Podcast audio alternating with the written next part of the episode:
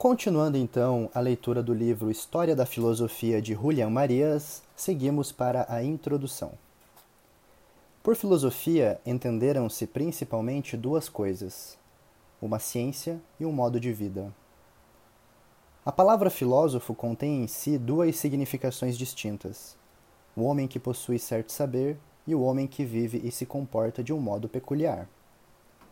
Filosofia como ciência e filosofia como modo de vida são duas maneiras de entendê-la que se alternam e às vezes até conviveram. Desde seus primórdios, na filosofia grega, sempre se falou de uma certa vida teórica, e ao mesmo tempo tudo era saber, especulação. É necessário compreender a filosofia de modo tal que na ideia que dela se tenha caibam simultaneamente as duas coisas. Ambas são, afinal, verdadeiras uma vez que constituíram a própria realidade filosófica. E a plenitude de seu sentido e a razão dessa dualidade só poderão ser encontradas na visão total dessa realidade filosófica, ou seja, na história da filosofia. Existe uma indubitável implicação entre os dois modos de entender a filosofia. O problema de sua articulação é, em grande medida, o próprio problema filosófico. Pode-se, no entanto, compreender que ambas as dimensões são inseparáveis e, de fato, nunca existiram totalmente desvinculadas. A filosofia é um modo de vida, um modo essencial que, justamente, consiste em viver numa certa ciência e, portanto, a postula e a exige.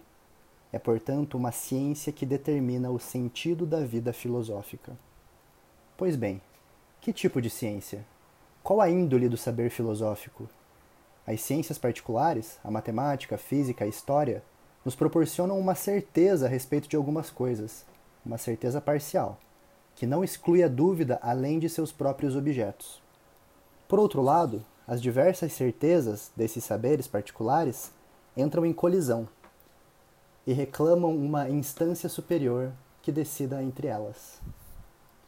O homem necessita, para saber com rigor a que se ater, de uma certeza radical e universal, a partir da qual possa viver e ordenar numa perspectiva hierárquica as outras certezas parciais. A religião, a arte e a filosofia dão ao homem uma convicção total sobre o sentido da realidade como um todo, mas não sem diferenças essenciais. A religião é uma certeza recebida pelo homem, dada por Deus gratuitamente, revelada. O homem não alcança por si mesmo essa certeza, não a conquista, nem a obra sua, muito pelo contrário. A arte significa também uma certa convicção que o homem tem e desde a qual interpreta a totalidade de sua vida. Mas essa crença, de origem certamente humana, não se justifica a si mesma, não pode dar razão de si não tem evidência própria e é, em suma, irresponsável. A filosofia, pelo contrário, é uma certeza radical universal que é, ademais, autônoma, isto é, a filosofia se justifica a si mesma, mostra e prova constantemente sua verdade, nutre-se exclusivamente de evidências. O filósofo está sempre renovando as razões de sua certeza parênteses, Ortega, fecha parênteses. A ideia da filosofia. Convém deter a atenção um instante em alguns pontos culminantes da história para ver como se articulam as interpretações da filosofia como um saber e como uma forma de vida. Em Aristóteles, a filosofia é uma ciência rigorosa, a sabedoria ou saber por excelência, a ciência das coisas enquanto são. Contudo, ao falar dos modos de vida, inclui entre eles como forma exemplar uma vida teorética, que é justamente a vida do filósofo. Depois de Aristóteles, nas escolas estoicas, epicuristas, etc., que pululam na Grécia desde a morte de Alexandre e logo em todo o Império Romano, a filosofia se esvazia de conteúdo científico e vai se transformando cada vez mais num modo de vida o do sábio sereno e imperturbável, que é o ideal humano da época. Já no cristianismo, para Santo Agostinho, trata-se da contraposição, ainda mais profunda, entre uma vita teorética e uma vita beata. E alguns séculos mais tarde, Santo Tomás se moverá entre uma ciência teológica e uma ciência filosófica. A dualidade passou da esfera da própria vida para dos diversos modos de ciência. Em Descartes, ao começar a época moderna, não se trata mais de uma ciência, ou pelo menos simplesmente disso, talvez de uma ciência para a vida. Trata-se de viver, de viver de certo modo, sabendo o que se faz e, sobretudo, o que se deve fazer. Assim, a filosofia aparece como um modo de vida que postula uma ciência, mas ao mesmo tempo se acumulam sobre esta ciência as máximas exigências de rigor intelectual e de certeza absoluta. A história não termina aqui. No momento de maturidade da Europa moderna, Kant nos falará em sua lógica e no final da Crítica da Razão Pura de um conceito escolar e um conceito mundano de filosofia. A filosofia, segundo seu conceito escolar, é um sistema de todos os conhecimentos filosóficos. Mas em seu sentido mundano, que é o mais profundo e radical, a filosofia é a ciência da relação de todo conhecimento com os fins essenciais da razão humana. O filósofo não é mais um artífice da razão, mas um legislador da razão humana. E nesse sentido, diz Kant, é deveras orgulhoso chamar-se filósofo. O fim último é o destino moral. O conceito de pessoa moral é, portanto, a culminação da metafísica kantiana. A filosofia, em sentido mundano, um modo de vida essencial do homem, é a que dá sentido à filosofia como ciência. Por último, em nosso tempo, enquanto Russell insiste uma vez mais em apresentar a filosofia como ciência estrita e rigorosa, e Ditley a vincula essencialmente à vida humana e a história, a ideia de razão vital recoloca de modo radical o próprio núcleo da questão, estabelecendo uma relação intrínseca e necessária entre o saber racional e a própria vida. Origem da filosofia. Por que o homem se põe a filosofar? Poucas foram as vezes em que esta questão foi formulada de modo suficiente. Aristóteles a abordou de tal maneira que exerceu uma influência decisiva sobre todo o processo ulterior da filosofia. O início de sua metafísica é uma resposta a essa pergunta. Todos os homens tendem por natureza a saber. A razão do desejo de conhecer do homem é, para Aristóteles, nada menos que sua natureza. E a natureza é a substância de uma coisa, aquilo em que realmente consiste, Portanto, o homem aparece definido pelo saber. É sua própria essência que move o homem a conhecer. E aqui voltamos a encontrar uma implicação mais clara entre saber e vida, cujo sentido irá se tornando mais diáfano e um transparente ao longo deste livro. Mas Aristóteles diz algo mais. Um pouco mais adiante escreve: Pelo assombro começaram os homens agora e num, e num princípio a filosofar, assombrando-se primeiro com as coisas estranhas que tinham mais à mão, e depois, ao avançar assim pouco a pouco, indagando-se sobre as coisas mais sérias, tais como os movimentos da lua, do sol e dos astros e a geração do todo.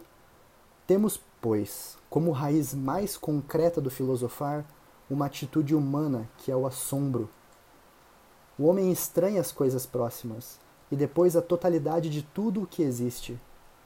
Em vez de se movimentar entre as coisas, fazer uso delas, desfrutar ou temê-las, coloca-se de fora, estranhado delas, e se pergunta, com assombro, sobre essas coisas próximas e de todos os dias que agora pela primeira vez aparecem diante dele. Portanto, sozinhas, isoladas em si mesmas pela pergunta: que é isto? Neste momento, começa a filosofar. É uma atitude humana completamente nova, denominada teorética, por oposição à atitude mítica. O novo método humano surge um dia na Grécia, pela primeira vez na história, e desde então há algo a mais, radicalmente novo no mundo, que torna possível a filosofia. Para o homem mítico, as coisas são poderes propícios ou daninhos, com os quais vive e que utiliza ou evita é a atitude anterior à Grécia e que os povos onde não penetra o genial achado helênico, continuam partilhando. A consciência teorética, em contrapartida, vê coisas no que antes eram poderes. É a grande descoberta das coisas, tão profunda que hoje nos custa ver que efetivamente é uma descoberta, pensar que poderia ser de outro modo. Para isso, temos de lançar mão de modos que guardam apenas uma remota analogia com a atitude mítica, mas que diferem da nossa, europeia.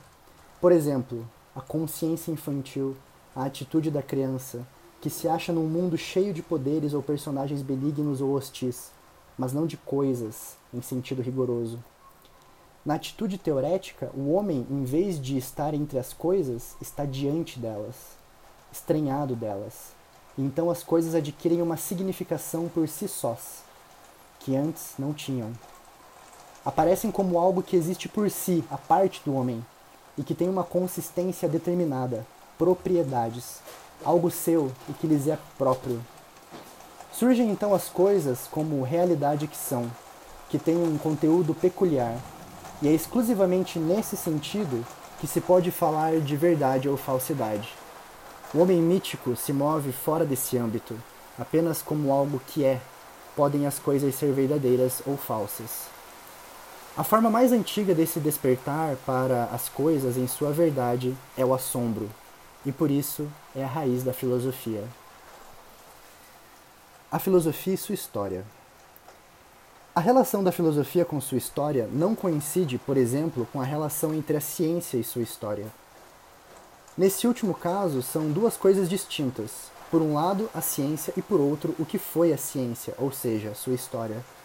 São independentes, e a ciência pode ser conhecida, cultivada e existir a parte da história do que foi. A ciência se constrói partindo de um objeto e do saber que num determinado momento se possui sobre ele.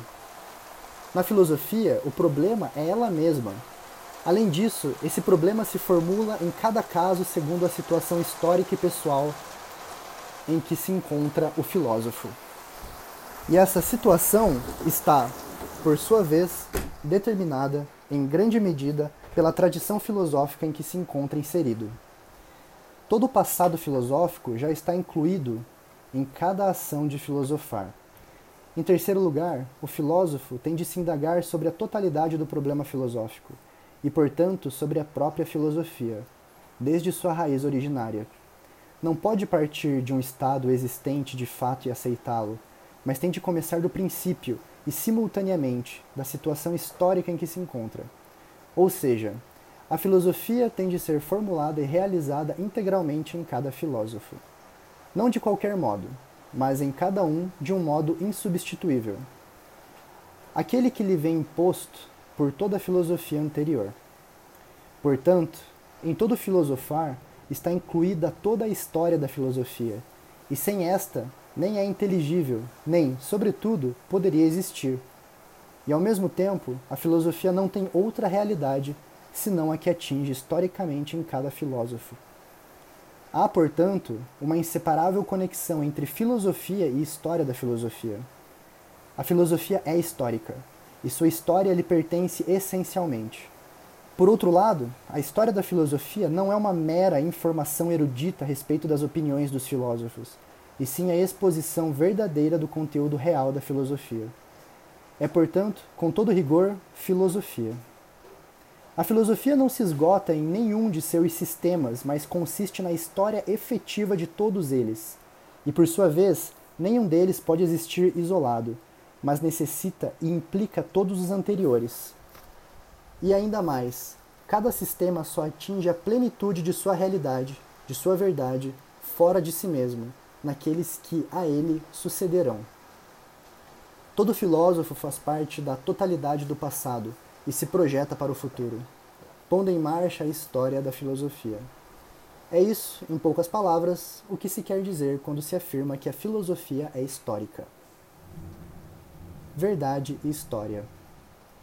Mas isso não significa que a verdade da filosofia não interesse que a filosofia seja considerada simplesmente um fenômeno histórico para o qual é indiferente ser verdadeiro ou falso. Todos os sistemas filosóficos têm pretensão de verdade, Por outro lado, é evidente o antagonismo entre eles, que estão muito longe de coincidir. Mas esse antagonismo não quer dizer de forma nenhuma incompatibilidade total. Nenhum sistema pode pretender uma validez absoluta e exclusiva, porque nenhum esgota a realidade. Na medida em que cada um se afirma como único, é falso. Cada sistema filosófico apreende uma porção da realidade, justamente a que é acessível do ponto de vista ou perspectiva. A verdade de um sistema não implica a falsidade dos demais, exceto nos pontos em que formalmente se contradigam. A contradição só surge quando o filósofo afirma mais do que realmente vê, ou seja, as visões são todas verdadeiras, entenda-se, parcialmente verdadeiras, e em princípio não se excluem. Mas além disso, o ponto de vista de cada filósofo está condicionado por sua situação histórica, e por isso, cada sistema, se for fiel à sua perspectiva, tende a incluir todos os anteriores como ingredientes de sua própria situação por isso, as diversas filosofias verdadeiras não são intercambiáveis, mas estão rigorosamente determinadas por sua inserção na história humana.